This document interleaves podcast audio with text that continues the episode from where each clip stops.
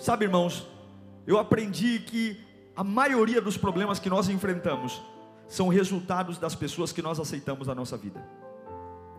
A maioria dos problemas que nós enfrentamos é o resultado direto das pessoas que nós aceitamos na nossa vida. É por isso que Paulo diz: não se deixem enganar, as más companhias corrompem os bons costumes. Ele está dizendo: olha, não seja inocente, as pessoas que você permite entrar na sua vida podem alterar a visão correta que você tem sobre Deus, sobre a família, sobre a espiritualidade, sobre o propósito. As pessoas que você permite entrar na sua vida, elas têm o poder de alterar tudo. É aquele copo d'água gelado estupidamente gelado que vai trazer a refrescância, mas tem a gota de veneno.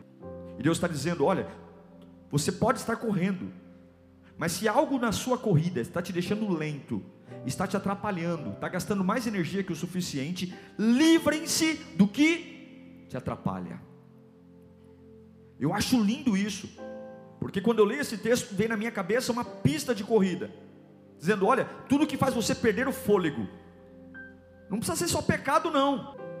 Livre-se de tudo que te atrapalha, porque não é só ir. Ele está dizendo o seguinte: eu quero você correndo livre, eu quero você correndo com velocidade. Não é só algo que paralisa, não é só algo, eu não posso ficar feliz só pelo fato de ainda estar dando alguns passos. Livre-se de tudo que te atrapalha. Tudo. O texto está dizendo é, te está atrapalhando na corrida. Tudo que está tornando você mais lento tudo que está tornando você mais cansado, porque o fato de que o que importa é você completar essa corrida, está me atrapalhando, está me paralisando, livre-se, livre-se.